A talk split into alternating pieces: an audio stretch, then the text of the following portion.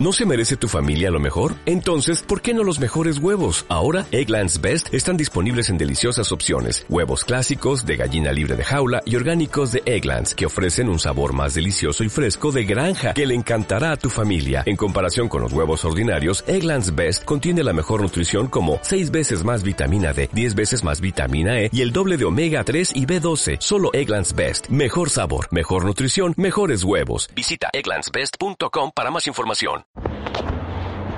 Con la, vamos a comenzar con la clase de hoy y vamos a ver por qué, por qué, se, por qué, por qué la llamamos a la clase un título un poco eh, difícil, ¿no? Se llama Los alemanes entendían el judaísmo a veces mejor que nosotros mismos.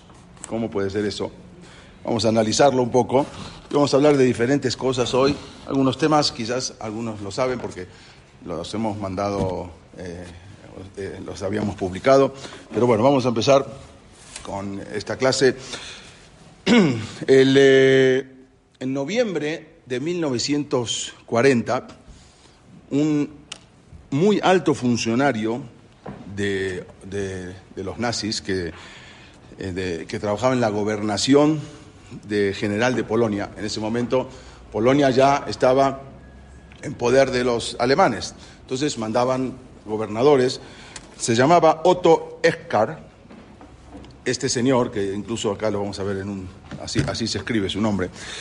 Él, estando en Polonia, había prohibido cualquier emigración de los judíos polacos. Hasta en Alemania todavía se podía salir, como dijimos, todavía no se había puesto lo que no se había eh, dictaminado o, ordenado lo que era la, la, eh, la muerte de todos los, los, eh, los judíos, pero todavía había chance de salir de, de- de Polonia y de Alemania a los judíos, incluso los, los invitaban a salir, los incitaban, ya dijimos varias veces que los- les decía que se vayan, obvio, sin nada, pero se tenían, se, les, los insistían para, que, insistían para que se salgan. Todavía no, había, no se había puesto lo que se llama la solución final.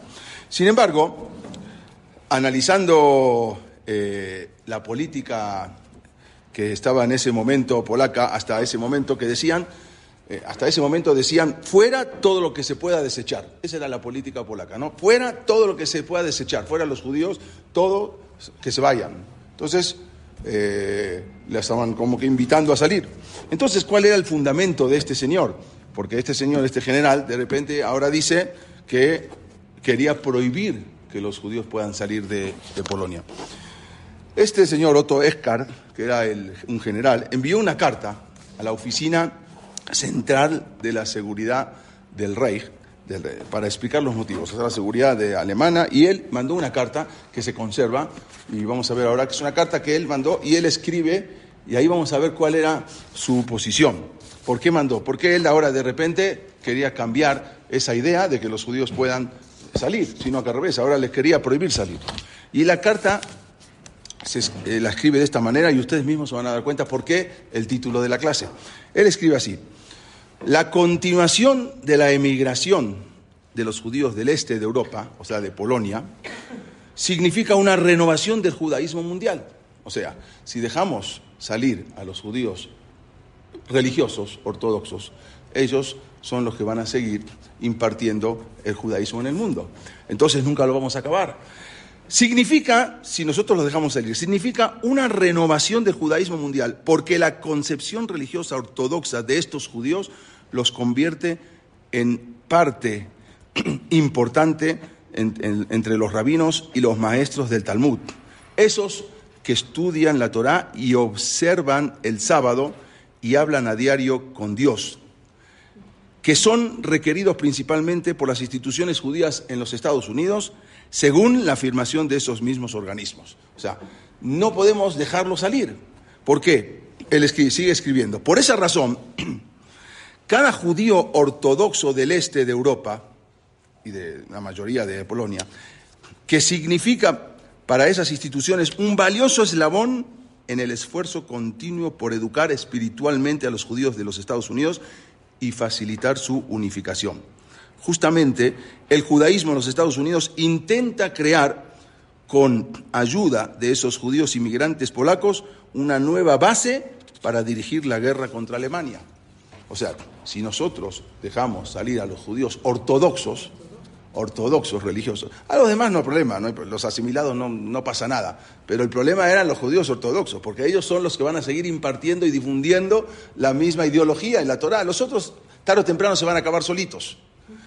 En especial, escribe en la carta, asumo personalmente la posición de la Oficina Central para la Seguridad del Reich y solicito que se evite la transferencia de solicitudes de emigración de los judíos a las autoridades locales, o sea, que dicten a las autoridades locales para que éstas decidan o que se tome una decisión al respecto, ya que todas estas solicitudes deben ser rechazadas. Fechado el 23 de noviembre de 1940, Cracovia, en nombre del general Echter. Quiere decir que él mismo entendía que estos judíos ortodoxos iban a ser la continuación del pueblo judío. Porque los demás asimilados, que se vayan, si se quieren ir, no pasa nada, igual ellos van a terminar asimilándose tres, cuatro generaciones ya no existen más. El problema eran los judíos ortodoxos, que ellos son los que siguen transmitiendo y van a seguir transmitiendo toda esa Torah, esa ideología. Si nosotros entendiéramos tanto como este general alemán, ya que él sabía a quién se odiaba más, a quién tenían que odiar más, ¿Y por qué no le preocupaba tanto los judíos reformistas alemanes, que eran la mayoría eran reformistas? Esos, esos, o asimilados, los judíos asimilados franceses, esos judíos no les preocupaba. Sin embargo, sí les preocupaba los judíos ortodoxos polacos, que ahí era donde estaba la mayoría de la religión, la mayoría de la Torá. Esos, como escribió él, esos que estudian la Torá y observan el sábado y hablan a diario con Dios. Esos son los que tenemos que detener y no dejar salir, porque si no, todavía no se había puesto lo de la solución final, aunque fue más adelante, pero en este momento hay que dejarlos acá en el gueto y encerrados, no pueden salir. Hay que hacer un gueto, encerrarlos. ¿Por qué? Porque esto si no, no vamos a acabar nunca, porque esto se va a seguir difundiendo en todo el mundo. Para ellos las puertas estaban herméticamente cerradas. Eso es lo que él mandó esa carta, hasta que, desgraciadamente, el horno de Treblinka estuviese a punto. Pero eso es lo que él, esos, lo que él eh, insistía. Esos religiosos eran los que educaban espiritualmente, los que facilitaban la unificación del pueblo judío. Eran los requeridos por las instituciones, los que en Estados Unidos los mandaban a llamar porque, porque, porque querían eh, crecer el, el judaísmo ahí. Los maestros eran los maestros del Talmud, los que renovaban continuamente el judaísmo mundial. Los otros no renuevan el judaísmo mundial. Estos eran los que querían detener. Esos, esos debían morir más que los otros. Así escribió este señor. Y sabía quiénes eran verdaderamente. Por eso digo que a veces los alemanes entendían mejor el judaísmo que a veces que nosotros mismos, porque ellos entendían quiénes son los que continúan con el legado desde, desde Yesiat Misraim. Ellos sabían, los demás no hay continuación con el legado, porque tarde o temprano al final se desaparecen. Eran los que creaban una nueva base para dirigir la guerra contra Alemania. Así escribió. Son estos judíos ortodoxos son los que crean una nueva base para la guerra contra Alemania. Yo me pregunto, ¿a qué guerra se refería? ¿Qué guerra? Si esos Hasidim o esos Litaim de Lituania no estaban entrenados para ninguna guerra ni para matar una mosca estaban entrenados. ¿Qué, guerra, qué guerra, ¿A qué guerra se refirió? Que estos van a hacer la guerra contra Alemania. y él lo sabía muy bien. O quizás, quizás se trataba, se trataba de otra guerra. Todos los judíos son judíos, pero estos judíos de Polonia son más judíos. Así escribió. Todos los judíos son judíos, pero estos judíos de Polonia son más judíos. O sea, son más religiosos, más judíos. Estos iban a transmitir. Los alemanes entendían el judaísmo quizás, como dijimos, a veces hasta mejor que nosotros mismos. El odio al judío no se originó de la envidia por su inteligencia o, su relativo dinero, porque no siempre, siempre miran a los que pocos que tienen dinero, pero la mayoría, y más en Polonia y como vivían, eran gente pobre. o porque su pretendido poder, que, decían que iban a dominar el mundo, y así como escriben, eh, como sacan libros de, con esos títulos, al judío no se lo comenzó a odiar porque supuestamente, como se los acusaba de deicidas, de acusar a una persona de deicidas es lo peor que hay. Deicidas quiere decir asesinos de Dios. O sea, no es que se los empezó a odiar a los judíos por deicidas. Deicidas. Deicidas quiere decir asesinos de Dios.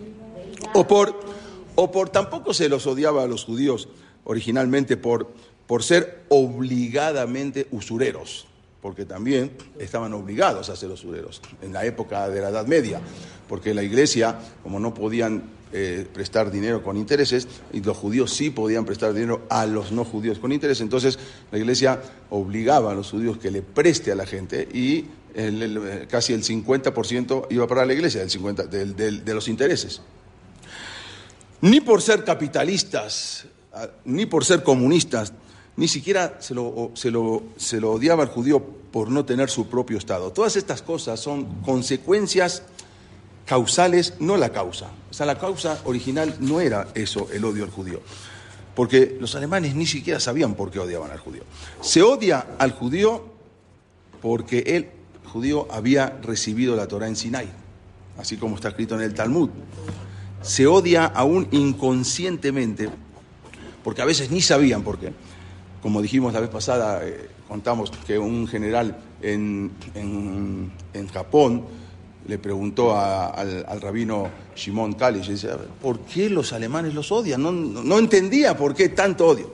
Entonces, se odia inconscientemente al judío porque por haber aceptado el reto de entender que el mundo no es Efker, que el mundo no está a la deriva, como ellos pensaban, que el mundo sí tiene, no está sin conductor, al contrario, se, odiaba al judío porque ellos imponían esa ideología que el mundo tiene un conductor, que hay un Dios, que el mundo, que hay una Torah, hay, hay moral en el mundo, hay una santidad, hay luz en el mundo, hay un Shabbat. Y no da lo mismo de una forma que la otra.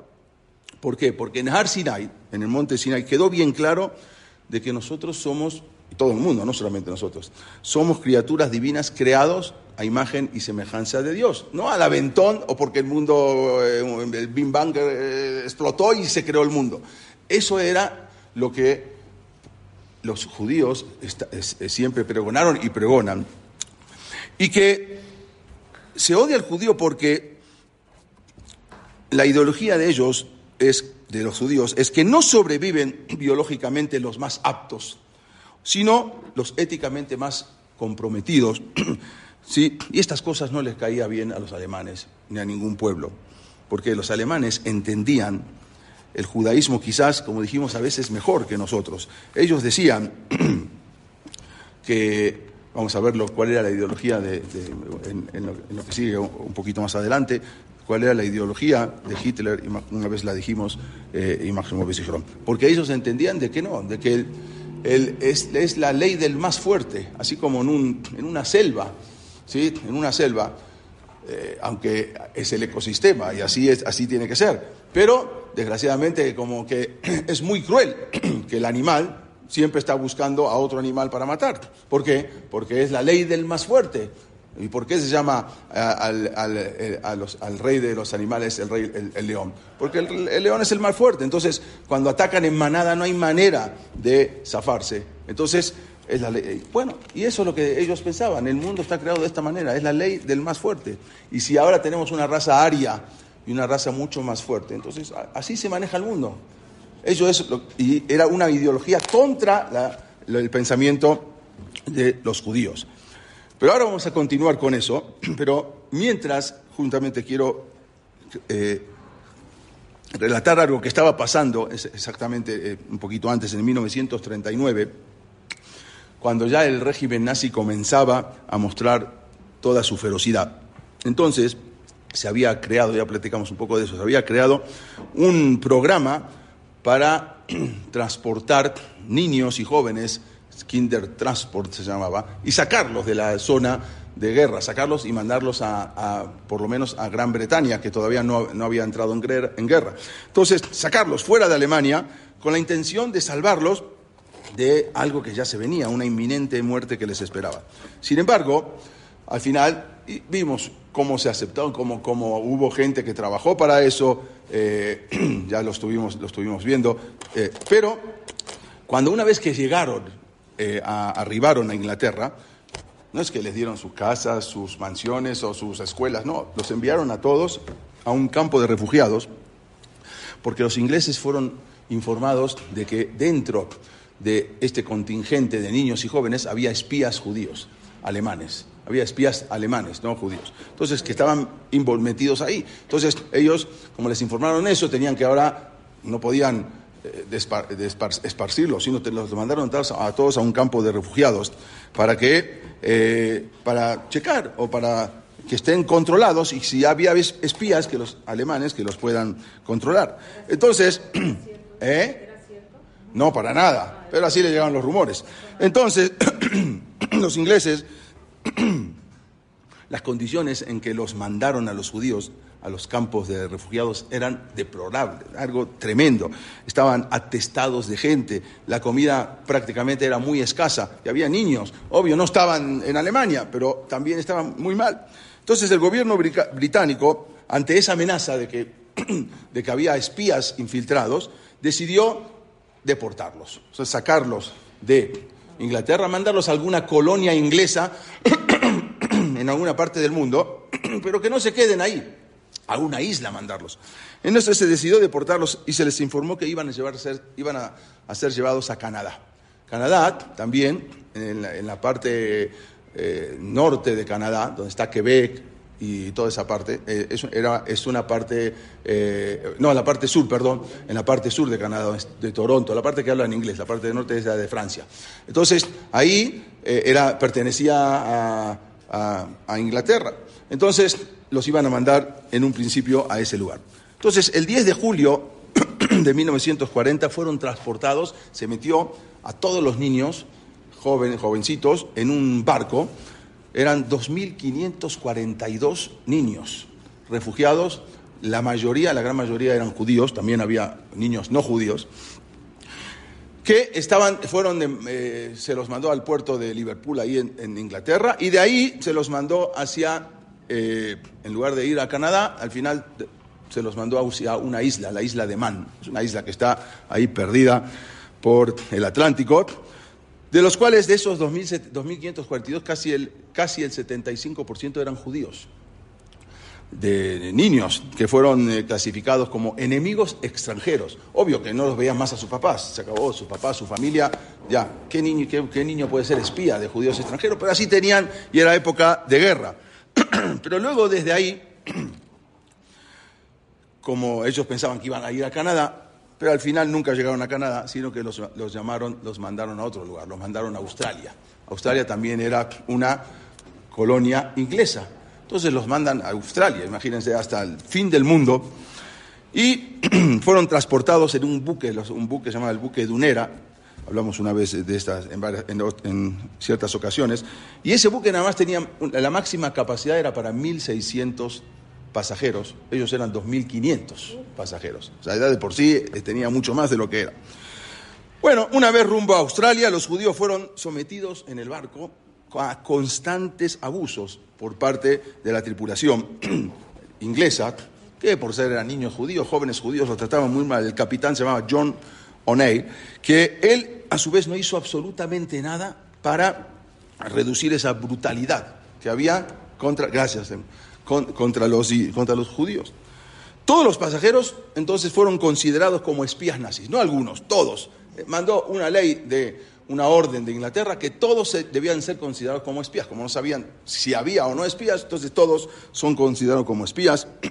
Por lo tanto, procedieron a registrarlos, a todo lo, poco que, que, llevaban, empezaron a revisar a uno por uno y les robaron todas sus pertenencias, todo, todo, le sacaron, obvio, se aprovecharon.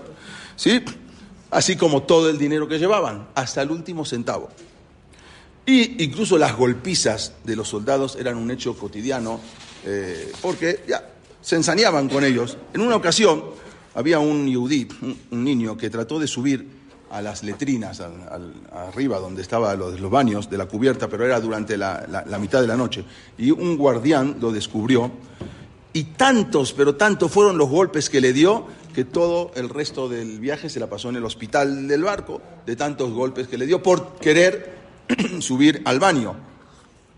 Entonces esos judíos fueron instalados en la parte más inferior del buque, del barco, parte, la, no tercera, cuarta, quinta, la peor categoría, y ahí fueron encerrados detrás de una de valla de alambre de púas, como la película esa de Titanic, no, pero esta es peor todavía, porque no en un barco de lujo. Entonces los mandan al fondo, ahí abajo, y ahí no les permitían, no se les permitía subir a cubierta durante todo el viaje, a excepción de había unos periodos que de 10 minutos, en dos veces por semana, que subían a la cubierta para hacer ejercicio. O sea, los obligaban a hacer ejercicio, obvio, vigilados siempre por los guardias. Durante esos ejercicios, a veces los guardias rompían botellas de cerveza y las tiraban en el suelo para que hagan ejercicio arriba de esas botellas de cerveza, obvio, sin zapatos. Ahora vamos a ver, 57 días, vamos a ver. Bueno, pero al pasar, estaban rumbo a Australia, al pasar por el mar de Irlanda, de repente este buque, acá, lo vamos a ver, las fotos son originales del buque, acá vemos a los capitanes en, el buque de Unera. Al pasar por eh, por eh, el mar de Irlanda, de repente este barco fue golpeado por un misil. Ahí había un submarino que los estaba siguiendo, un submarino alemán, que como veían un barco inglés, entonces estaban siguiéndolo para bombardearlo en el momento. Por eso le tiraron un, misil, un torpedo, y no detonó. No, no entienden porque sí pegó, pero no entienden qué pasó porque no, el misil como que no explotó. Sin embargo, al poco tiempo, un segundo misil lanzado por el submarino alemán no dio en su objetivo. Era raro que los alemanes no puedan dar en su objetivo. Pero fue un milagro. ¿Por qué? Porque en ese momento el mar, el mar estaba tan bravo, tan embravecido, que de repente levanta al barco una ola y en ese momento el misil pasa por debajo. Algo impresionante. Los mismos alemanes no podían entender, porque el primero no pegó o mejor dicho, sí, sí dio en el banco, pero no explotó. Y el segundo, cuando el barco se hace para arriba, el misil pasa por debajo, no dio. Entonces, los soldados ingleses, cuando ya se sintieron perseguidos, ya se dieron cuenta que un submarino alemán lo estaba persiguiendo, entonces se pusieron furiosos, ¿por Por el asedio de los alemanes, y entonces, obvio, seguramente, como siempre, entonces descargaron su furia contra los niños y contra los pobres Yehudim que estaban ahí, eh, judíos alemanes, eran, eran judíos alemanes que se habían ido a, Inglaterra y de Inglaterra los mandaron para allá. Entonces, para consternación de estos Yehudim, que ya de por sí les habían quitado todo, les habían sacado todo, todo, todo, y al final, lo único que hicieron estos, eh, estos eh, ingleses, les agarraron y todos los equipajes que llevaban, por lo poco que le quedaba, se los tiraron al mar. O sea, así a propósito, por furia de lo que hicieron, les, les tiran todos los equipajes, todas sus maletas al mar. Y con esto ya perdían los últimos objetos que le quedaban de recuerdos o cartas, que eso no se lo habían quitado. ¿Para qué quieren? Entonces, las fotos, las cartas, los recuerdos, todo se lo avientan al mar.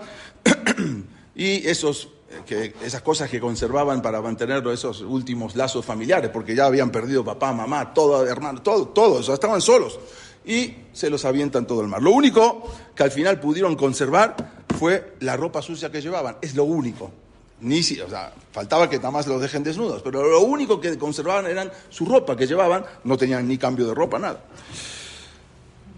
Resulta que el 6 de septiembre de 1940, después de un viaje de 57 días, en condiciones totalmente infrahumanas, desembarcaron en Australia. Llegó el barco a Australia, no fue, ya no, no o sea, después del segundo misil ya no, ya no siguieron bombardeando el barco, no entendía nada por qué, pero bueno, se salvaron, llegaron.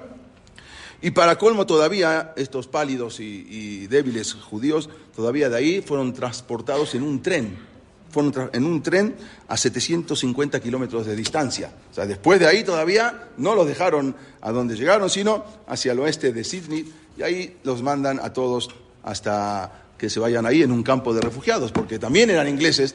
Eh, entonces, hicieron lo mismo que los ingleses. Estos también eran considerados espías. Entonces, los mandan a dónde? A un campo de refugiados en una ciudad, se llama la ciudad, una ciudad rural, un campo de, de se llama. Bueno, al igual que los británicos, como dijimos, los, australianos también los consideraban como, le pusieron así, los catalogaron como posibles enemigos peligrosos. Pero, y así los tenían, los tuvieron en un campo de refugiados, cuando después de eso los mandan, como dijimos, en un tren, acá los vemos, estos son originales también, es como estaba todo cercado en un campo de refugiados en Australia. 750 kilómetros del puerto donde llegaron. Pero más adelante, ya en 1941, los japoneses habían atacado Pearl Harbor, cuando fue un ataque eh, que no se esperaba. A los, y ahí entonces, eh, ahí entró en guerra Estados Unidos, y ahí entonces necesitaban ya los mismos australianos, que también habían entrado en guerra, porque también los ingleses. Entonces también eh, ahora necesitaban gente, y había muchos jóvenes. Entonces a muchos ya los dejaron salir para ponerles eh, un traje de, soldado y que ahora sirvan a la... Eh, fueron catalogados ya como extranjeros amistosos y por lo tanto los liberaron. Bueno, ahora cuando conviene. Aproximadamente de ahí mil de los, eh, de los que iban, de, los, de todos los judíos que iban ahí, mil, mil fueron enlistados en el, en el ejército australiano. Bueno, y ahí después, más adelante, cuando se dieron cuenta que eran leales, después más adelante le otorgaron la nacionalidad.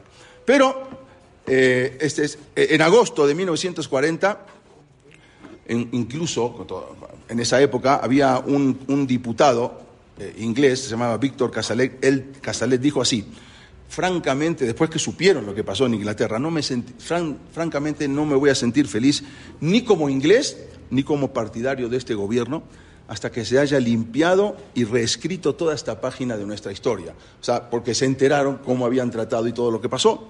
Posteriormente también juzgaron en la corte marcial al oficial, oficial del mando del barco, los mismos ingleses, porque también eh, Winston Churchill había dicho, este hecho lo consideró como un error deplorable de, lo, que, de lo que habían hecho. Bueno, juzgaron al al oficial de mando, al teniente, quien en verdad lo, reprendieron severamente y fue destituido de su cargo, ya nunca más lo, por lo que habían hecho.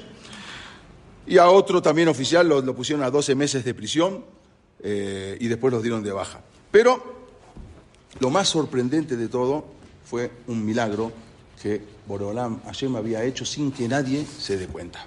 Porque lo que habían pensado que había sido una tragedia no fue una tragedia. Porque más adelante, cuando terminó la Segunda Guerra Mundial, empezaron a recopilar datos acerca de esta historia, acerca de, este barco, y salió a relucir todo, se hizo público y encontraron un diario, el diario del comandante a bordo, o sea, el general de a bordo del, submarino, él había hecho un diario, o sea, de todo lo que iba sucediendo eh, todos los días. Y ahí figuraba también que habían eh, mandado misiles, que habían bombardeado el barco.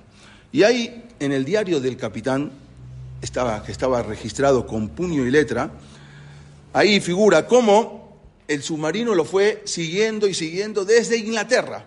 Lo fueron siguiendo por el mar, siguiendo, hasta que después llegaron al mar de Irlanda y ahí, cuando ya estaban, lo habían seguido de cerca, y ahí, en efecto, le habían disparado un misil que no supieron por qué no explotó. Así figura en el diario del, del capitán. Pero después escribe que dispararon un segundo torpedo que, para su sorpresa, no dio en el blanco. Ahí fue cuando el mar, se elevó el mar, que tampoco. Pero cuando estaban a punto, escribe él, a punto de lanzar el tercer misil, se dieron cuenta que empezaron a caer maletas del barco que empezaron a tirar maletas y maletas y maletas. Entonces el general dio la orden de que detengan y ya no tienen el tercer misil. Porque en ese momento ordenó a unos buzos que se echen al agua que traigan las maletas hacia, hacia el submarino para ver, inspeccionar todos esos bultos, qué material eh, tenían. De, hecho, igual lo iban a seguir, pero para ver qué, qué, qué contenía eso. Todo ese material podía ser útil para recolectar información del enemigo. Entonces, antes de bombardear el tercer misil, dio la orden que paren. Enseguida enviaron a unos buzos ahí, eso es lo que figura todo en el diario del capitán, para recolectar esos elementos. Una vez que fueron traídos al barco todas esas maletas, se percataron de que todo el material, que todo eran cartas que estaban escritos en un perfecto alemán. Entonces, había libros también de cuentos o libros de lo que sea, de lo, que estaban y otros objetos alemanes. Entonces llegaron a la conclusión que el barco no llevaba tropas inglesas a Australia, sino llevaban prisioneros alemanes. Entonces dijeron, en el barco hay prisioneros alemanes, no podemos disparar. Y dio la orden de detener todo misil y que ningún barco ni ningún avión ataque a eh, ningún submarino ataque, porque se dieron cuenta que había eh, prisioneros alemanes, que no eran prisioneros alemanes, eran judíos alemanes. Por lo tanto, dio la orden de no abrir fuego y así avisó por radio a todas las eh, naves alemanas que estaban en el área. Más tarde, cuando eso nadie se enteró, por supuesto, nadie, nadie se enteró, ni los ingleses habían enterado, ni los judíos menos. Cuando más tarde, cuando después eh, eh, pudieron rehacer sus vidas, los mismos judíos relataron que ellos cuando estaban en el barco los hacían, los obligaban a cantar una canción, los mismos soldados ingleses, y les obligaban a cantar y aprenderse una canción de memoria, una canción que decía así, en inglés obvio, mi equipaje se hundió en el océano, mi equipaje se hundió en el mar, oh Dios, por favor, devuélveme mi, equipaje. O sea, cuando les tiraban su equipaje, los obligaban a los judíos, canten, canten que ahora, eh, pídanle a Dios que le devuelva su equipaje, a ver si se los devuelve. Bueno, no les devolvió el equipaje, les devolvió mucho más que eso. Exactamente. Hoy en día, varios de esos jóvenes que ya son ancianos, eh, algunos ya no están, varios que habían viajado en ese barco, acá vemos son fotos originales cuando el barco ya estaba llegando a Australia, aún viven en Australia, ya formaron comunidades, formaron... Eh, eh, y acá los vemos, algunos de los pasajeros del barco Dunera, en una fiesta que habían hecho hace, hace varios años. incluso son, hoy en día son bueno, hasta hace unos años eran miembros activos de la comunidad judía de Melbourne y de Sydney, estos judíos. Y todos los descendientes siguen viviendo en Australia. ¿Todos hombres? ¿No había mujeres? Eh, sí, no, no, había, había también mujeres, había. Sí. ¿Se asimilaron? Eh, ¿Quién se asimilaron? No, no, allá hay comunidad bien, no, no, no, para nada, al revés, tienen, tienen toda su, su, comunidad. De esa manera, al final, lo que estos eh, pobres oprimidos judíos sufrieron después de todas esas vejaciones, después de todos esos tratos que fueron objeto de esas humillaciones que le tiraron sus últimas pertenencias al mar. Imagínense, después de todo, le avientan todo lo único que quedaba, sus recuerdos se los avientan al mar, que eran las últimas pertenencias, los últimos recuerdos. En realidad esto no fue más que un milagro de Dios, que gracias a que le tiraron las maletas, los alemanes no, no bombardearon el tercer misil y eso fue lo que lo salvó. A veces no entendemos, y eso es lo que dijimos al principio, eh, ¿dónde estuvo Dios durante el holocausto? No, Dios fue el que hizo el holocausto. Vamos a ver cosas trágicas, pero vamos a ver cosas que si no fuera por la mano de Dios no se hubiesen salvado. que de todos estos, y a veces, a veces esos milagros son milagros que, que uno a simple vista no los ve, y de esto salió mucho después, después de acabada la guerra, después de que encontraron de casualidad el... el eh, el diario del capitán. Si no hubiesen encontrado ese diario, hasta ahora nunca se hubiese sabido ni nada.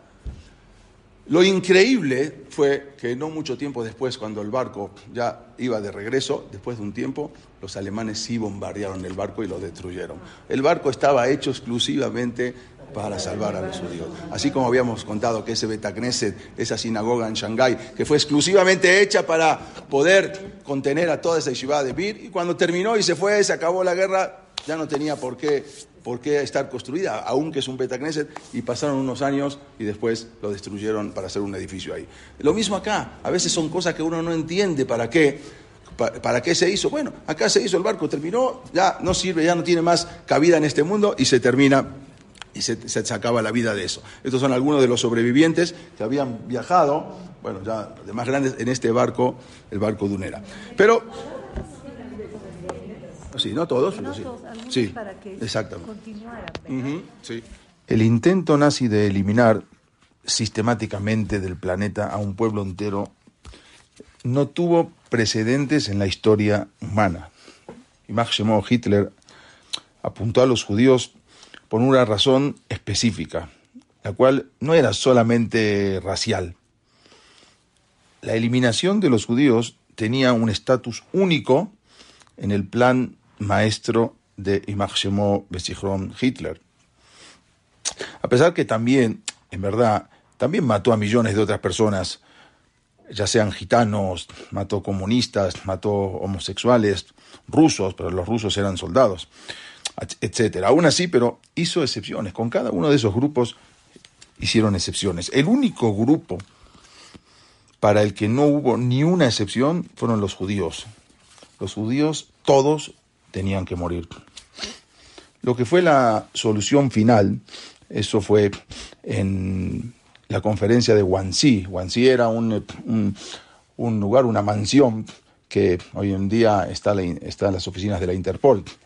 Pero ahí, en verdad, tenía que haber sido eh, esa reunión en, en eh, diciembre de 1941, pero al final, como fue justo noviembre, diciembre de 1941, pero como fue, justo fue el ataque de Pearl Harbor de los japoneses a los americanos, se pospuso y se pasó para el 20 de enero de 1942. En esa reunión estuvieron los jerarcas más importantes nazis.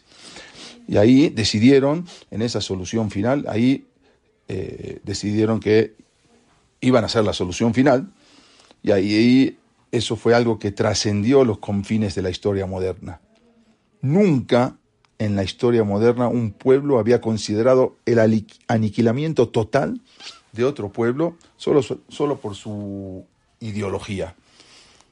En la historia se han registrado terribles masacres y terribles destrucciones que un pueblo le hizo a otro. Sin embargo, por más crueles que hayan sido, siempre fueron en función de un objetivo, siempre tenían un objetivo, un medio para destruir al, al, pueblo para llegar a un fin y no el fin en sí mismo. Pero en cambio los judíos no fue un medio para un fin, sino el fin en sí mismo. Ese era el fin, ese era el medio, ese era todo, destruir. Pero ¿cuál era? ¿Cuál fue el objetivo? Hitler mismo lo explicó en sus escritos y en sus discursos. Él creía que antes de la aparición del monoteísmo, y de la perspectiva de la ética judía, el mundo funcionaba de acuerdo con las leyes de la naturaleza, con las leyes de la evolución, o sea, la supervivencia del más fuerte. El fuerte sobrevivía y el débil debía morir. Cuando, por ejemplo, un león o una manada de leones cazan, el primero que las primeras víctimas generalmente es el animal enfermo o un animal débil, esas son las primeras víctimas de la manada. La naturaleza es brutal, pero por otro lado hay un ecosistema, es, es equilibrada, no hay, no hay piedad, pero es equilibrada que el, porque para la subsistencia del animal, el animal no va a un supermercado y compra, sino que el animal tiene que matar para comer. Lo mismo Ocurría eso en la antigüedad con los grandes imperios, por ejemplo, los babilonios, los griegos, los romanos, conquistaban, dominaban, destruían a otros pueblos. No tenían límites, no mostraban ninguna piedad, a menos que el pueblo se subyugaba. Entonces, pero, y Máximo Hitler eso lo consideraba como algo natural, como algo correcto. El más grande se come al más chico, el pez grande se come al pez chico. Y así eso él consideraba. Pero en un mundo que se manejaba o que se maneja bajo un sistema ético divino, que fue un sistema que fue otorgado por Hashem, por Dios, y no por el poder de nadie. Entonces, el débil no necesita temerle al fuerte. Su plan de Máximo Hitler era conquistar el mundo, establecer una raza maestra pagana y devolver al mundo lo que consideraba a su estado natural. Un mundo él escribió un mundo no contaminado ni por ideas judías ni por las ramas salientes del judaísmo como el cristianismo. O sea, en primer lugar era el judaísmo, pero después también iba a renegar y abolir todo lo que era el cristianismo. Él quería pagano, una, su plan era conquistar y establecer una, una raza pagana. Lo último que dijo Hitler antes de suicidarse en su búnker, que fue el 30 de abril de 1945, fue que había que apurarse para que la lucha continúe contra del enemigo, en contra del enemigo y de toda la humanidad, o sea, los judíos. Su última orden antes de morir en el búnker, él dijo, sobre todo les ordeno a los líderes de la nación y a quienes están bajo ellos a apoyar las leyes raciales en su totalidad y a oponerse sin piedad al envenenador universal de todos los pueblos, la judería internacional. Esto es lo que él quería. Él no podía soportar de que los judíos traigan la ética y la moral al mundo. Él, eso es lo que odiaba, eso es, eso, eso es la ideología de Amalek, que era la misma ideología de Hitler y Máximo Lo detuve y después se me olvidó de poner para grabar, pero bueno. Cuando ya empezaba esta Segunda Guerra Mundial y amenazaban con destruir a millones de vidas judías, como sucedió acá en el Holocausto, apareció algo que también ya habíamos comentado, una impresionante mujer. Una mujer que junto a su marido, se llamaba Ishak, hicieron grandes esfuerzos para salvar la vida de miles de refugiados judíos que huían de la barbarie y las garras de los nazis. La señora se llamaba Reja Sterenbuch, o conocida como René, vamos a hacer, René Sterenbuch. Ella vivía en Suiza, Suiza era un país neutral, y ahí había judíos. Estaba en la lista de los alemanes más adelante, pero de momento era un país neutral y ella quizás sí se le pudo haber dado un título como una madre de Israel. Porque durante esos años, esos años terribles años, que esta mujer, René Sterenbuch, hizo todo lo posible para salvar la vida de los judíos que huían de Europa y los metían, obvio, no se podía meter judíos a Suiza, los metía sin que se den cuenta, o sea, pero no había manera de, meter, de, que si no todos se iban a Suiza y se salvaban, porque Suiza era un país neutral, pero no podían uno que no sea este, ciudadano de ahí. Entonces, eso fue, era el objetivo siempre era llegar a los que estaban cerca, tratar de cruzar la frontera de Alemania y Suiza y meterse. Y ahí ella les daba un hogar, les preparaba, incluso los, los, los ubicaba con gente que vivían en Zurich, en muchos lugares, les proporcionaba personalmente comida, albergue para sus refugiados y los huéspedes judíos, muchos de los cuales se quedaron ahí durante toda la, guerra, hasta que finalizó la guerra, pues tampoco se podían ir, era fácil irse a los lugares. Estos son eh, uno de los, de los que están ahí, nada más para que sepan, este que está acá, estos son otros judíos refugiados también que, eh, que ella los salvó. Este que está acá es el Rab, Rab Steinman, el Rab, Rab, Aaron Lev Steinman, este es el este, y este que está acá es el Rab Moshe Soloveitchi, que después se quedó como rabí, el, hijo del Gaón de, del, Jaime Brisk, y él se quedó como rabino después en, en, Suiza. Pero este que está acá es uno de los que salvó, que es el Rab Steinman, bueno, que no tiene mucho que falleció. ¿Eh? No, vivía en Hasonish número 5, en, en. Entonces, Además les proporcionaba comida, albergue, les daba todo, incluso ahí como dijimos se quedaron por, varios, por un periodo, periodo bastante largo hasta que acabó la guerra. De hecho, ella trabajó, esta mujer trabajó incansablemente para, eh, para ubicarlos en los hogares judíos. Los judíos, claro, sí, nada más que estaban en Suiza, en Suiza eh, no, no, no tocaban los alemanes, eran neutral, los judíos de Suiza no los tocaron estaban en los planes para más adelante, después estaban en los planes, como vimos, pero de momento era, Suiza era un país neutral. Los Yehudim incluso recibían instrucciones de las rutas y puntos de encuentro para poder ingresar, o sea, ilegalmente, ¿sí? como mojados, vamos a decir, a, a Suiza. Entonces ella se encargaba y estaba organizaba todo para ver por dónde se metían a Suiza y les proporcionaba, ahí un lugar seguro. En 1938, ella, todavía un, año antes de, que, antes de que empiece la guerra, ella estaba embarazada y ya los judíos muchos se, escapaban, pero no podían entrar a Suiza. Ella muchas noches las pasó en el bosque, cerca de la frontera con Austria, para poder pasar de contrabando a refugiados eh, judíos que estaban siendo rechazados por la policía fronteriza suiza, porque no, los, los policías suizas no los dejaban ingresar. Entonces ella no sabía lo que era el miedo. No, hay, no había miedo cuando la vida de un yudí está en peligro.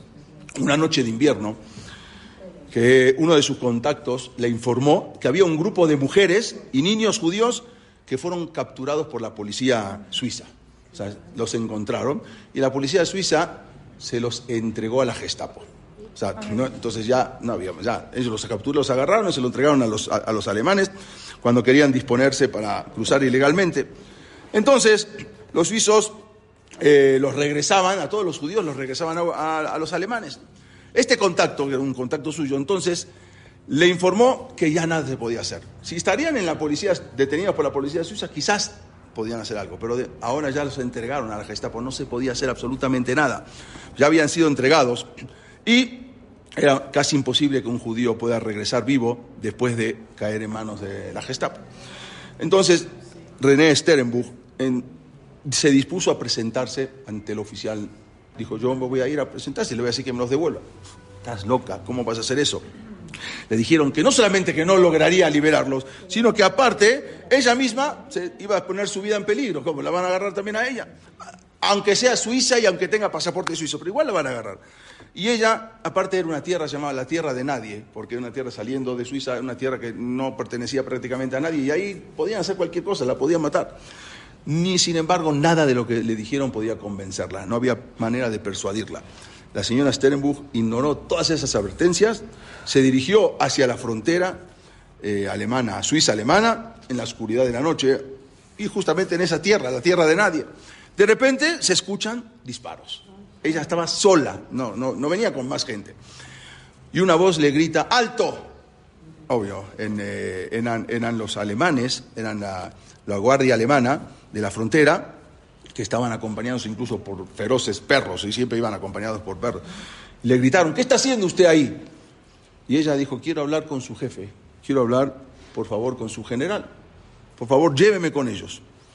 Los guardias seguramente tenían, tenían que haber estado totalmente sorprendidos por la presencia, porque de esa mujer, una intrépida mujer, porque la llevaron con el oficial, no la mataron ahí. O sea, se sorprendieron de ver a una mujer que de repente se les enfrente y le diga, quiero... No podían entender, algo, algo, algo tiene esta mujer. Entonces la llevaron con el oficial. Una vez que se paró frente al oficial, un oficial se veía como sádico, cruel, con un perro gigante sentado junto a él, enormes colmillos. Entonces, en ese momento el nazi, que era el, el general ahí, el comandante, le preguntó, ¿qué quiere? O sea, le preguntó todavía, ¿qué es lo que quiere? ¿Para qué viene acá? Y ella le dijo, ante todo, yo soy ciudadana suiza. Y estos judíos que usted tiene detenidos vinieron a mi país bajo mi iniciativa. Por consiguiente, yo soy la responsable de su seguridad y vengo a solicitarle que me permita llevármelos a Suiza. De lo contrario, si no me los entrega, yo me voy voluntariamente con ellos. Obvio, váyase voluntaria seguramente, que, me está amenazando que soy voluntaria. Pero ese, el rostro del, general de la Gestapo no, estaba rojo de furia. No, no podía, no, no podía creer de la audacia de esta mujer. ¿Cómo una mujer puede presentarse y decirme eso? De repente se quedó en silencio en ese momento en la oficina, no se oía nada. Y entonces sucedió algo increíble. Mandó a llamar el general a sus soldados y le ordenó que manden a estos jóvenes, a estos niños con esta mujer, que se vayan con ella, con la mujer, inmediatamente con sus doce judíos, antes de que cambie de opinión. Váyase de acá lléveselos. Nadie entendía qué pasaba. Algo insólito. ¿De dónde sacó ese coraje esta mujer para estar parada y hablar con tanta seguridad, ¿sí? en voz alta frente a, este, a este general alemán? ¿Cómo puede ser? y se los llevó, los salvó a todos. las actividades de la mujer, de, ella y de sus esposos, no se limitaron solamente a los refugiados, sino que también intentaron detener el asesinato en masa de los judíos. Ellos fueron los que mandaron, los que primero avisaron al mundo de las intenciones de los alemanes, que todavía no se sabía, de que querían, mandaron un informe, se llama el cable Sterenbuch, es un, es un informe que mandó al Bad Atzalá de Estados Unidos, era un comité de rescate, para que, avisando que los nazis tenían la intención de matar a todos los judíos antes de fin de año con el gas venenoso. Ella, el primer informe que se dio al mundo a conocer fue un informe de ella, que de acuerdo a sus contactos le habían pasado. Ella estaba exactamente el día de su bar el día del bar de su hijo, un Shabbat. Estaba en el Knis, en el Betagneset, y de repente se enteró, le llegó un aviso de que los judíos franceses, de que o sea, ya había dominado Alemania y Francia y que ya estaban programando para llevarse a, todos los judíos franceses a los campos de concentración. Inmediatamente se retira del barbisbá de su hijo, se sube a un tren, era mujer religiosa, obvio, para salvar la vida, se sube a un tren y se va a Francia y apenas llega empieza a distribuir visas, que también tenía contacto de ellas, tenía visas eh, suizas, y dinero a los, a, los judíos que más podía, a los judíos franceses. Era una mujer ortodoxa, ah, obvio, Shabbat no podía viajar, pero en este caso, cuando es la, para salvar la vida humana de, alguna persona, todos los, los mandamientos de la Torah quedan prácticamente anulados. Sin embargo, más adelante los nazis la descubrieron. La descubrieron en un momento y entonces la interrogaron y fue arrestada. La arrestado y fueron enviada varias semanas a prisión, lo que provocó un aborto. Ella estaba embarazada, provocó un aborto. Y ella fue acusada de contrabando ilegal de judíos a Suiza y fue también acusada de adquisición de pasaportes falsificados, entre varios otros delitos. Querían que ella también nombrara a sus cómplices. ¿Quiénes eran sus cómplices? Pero se negó y hasta les preguntó, ¿de verdad ustedes esperan que yo denuncie a mis cómplices y yo les traiga más desgracias a ellos? Nunca me van a sacar un solo eh, informe, ni un informe. No la torturaron en ese momento, porque también era una, persona, una, tenía pasaporte suizo, o sea, se cuidaban también, no podían. Bueno, por falta de pruebas, al final había un juez y el juez desestimó todos los cargos en su contra. No, no solamente eso, sino que después el juez la llama a la oficina y le entrega un sobre. En el interior había una contribución de 100 marcos suizos para operaciones de rescate. O sea, el mismo juez ya entendía de qué se trataba y el mismo juez se apiadó. Y, ¿eh? ¿Cuánto tiempo estuvo? Eh, no, no, estuvo una semana. Bueno, en el interior, como dijimos, del sobre había dinero. Ella, en 1900, más adelante, ella siguió trabajando durante todos estos años para salvar judíos, salvó muchísimos, vamos a ver cuántos judíos salvó. En 1944, increíblemente, ella se contactó con el expresidente suizo, se llamaba Jean-Marie Musi, o Musi, y él era un amigo cercano del jefe de las SS nazi, Heinrich Himmler, se contactó con él, con, con este expresidente, y convenció al expresidente para que negociaran con Himmler eh, para ¿cuánto dinero quieres para que me empieces a mandar judíos? Estamos hablando de 1944. Y acordó liberar de los campos de concentración a, a, cambio de un millón de dólares. En esa época era un, montón de dinero. Entonces ella mandó un, juntó dinero de ella misma y mandó a Estados Unidos para que junten un comité y manden un millón de dólares a Himmler, ¿sí? al del jefe de las SS, para poder intercambiar judíos aproximadamente, en ese caso, 1.200 judíos fueron liberados. Estamos hablando eh, de los campos de concentración, nunca se enteró Hitler, estamos hablando de Himmler, liberó a cambio de un millón de dólares eh, y después ya se enteraron la gente, se empezaron a enterar, entonces eh, el intercambio iba a ser mucho mayor. Al final tuvieron que cancelar, el, cerraron el intercambio, solamente 1.200 judíos sacaron de los campos de concentración. La señora Sterenbuch también negoció la liberación de miles de judíos detenidos en los campos de concentración de Austria. También negoció. Ella tenía sus momentos y tenía sus manias cómo hacer. Cuando acabó la guerra, ahora se preocupó de todos los sobrevivientes, ir a todos los lugares donde estaban desamparados. Incluso viajó a los países donde estaban los refugiados judíos para buscar la manera de reconstruir sus vidas. También recaudó personalmente enormes sumas de dinero para ayudar a aquellas personas. En una ocasión, le advirtieron que había un riesgo muy grande de ir a Polonia, le sugirieron que no vaya y que no lleve dinero. Y entonces ella dijo, si es tan peligroso o riesgoso pasar a escondidas dinero a Polonia, estamos hablando después que acabó, para poder aliviar a nuestros hermanos judíos, entonces ¿por qué otras personas pueden asumir el riesgo y yo no? Entonces yo voy a ir. Y fue personalmente.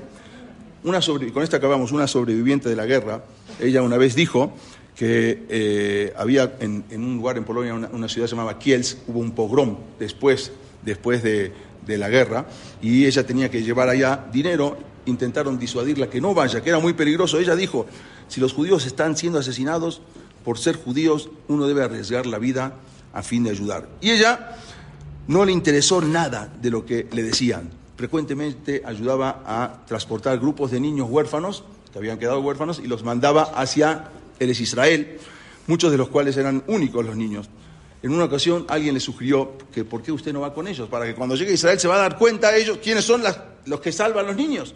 Ella dijo, no tengo ningún interés en que me otorguen ningún agradecimiento por salvar a los niños. Ese es mi deber y tengo que permanecer aquí ya que todavía hay, hay demasiados judíos para ser salvados. Ella estuvo dispuesta incluso a sacrificar su propia vida. Miles de judíos sobrevivieron en el holocausto por el esfuerzo de esta increíble mujer. Por, sí, por increíble que parezca, ella fue responsable de salvar la vida de 300.000 judíos. O sea, impresionante. 300.000 judíos salvó. Esos, entre ellos, como dijimos, entre ellos salvó a el que está parado a la izquierda, Rabarón Levi Steinman, y el que está sentado, Rab Moshe Soloveitchik, hijo de Rab Haim de Brisk. Los rabinos, que dijimos, muchos rabinos, no solamente, los descendientes de los judíos de René Sterenbuch o de Reja Sterenbuch salvó, ahora se cuentan por cientos de miles y miles de estos que ella salvó. El heroísmo de esta mujer fue una luz resplandeciente entre las terribles penumbras de lo que fue la oscuridad del holocausto. Y esto es una impresionante mujer que salvó, obvio no está en Yad Vashem porque era una mujer judía, impresionante, una mujer que salvó. Tenía muchos contactos de una mujer porque se los hizo para salvar a un judío, buscaba todos los contactos. Era una mujer muy rica, obvio, era una mujer muy rica, o sea, con su esposo. Gracias a todos. La semana que viene vamos a continuar con la clase. Gracias a todas. Gracias. What if you could have a career where the opportunities are as vast as our nation, where it's not about mission statements, but a shared mission? At U.S. Customs and Border Protection, we go beyond to protect more than borders, from ship to shore, air to ground, cities to local communities. CBP agents and officers are keeping people safe. Join U.S. Customs and Border Protection and go beyond for something far greater than yourself. Learn more at cbp.gov/careers.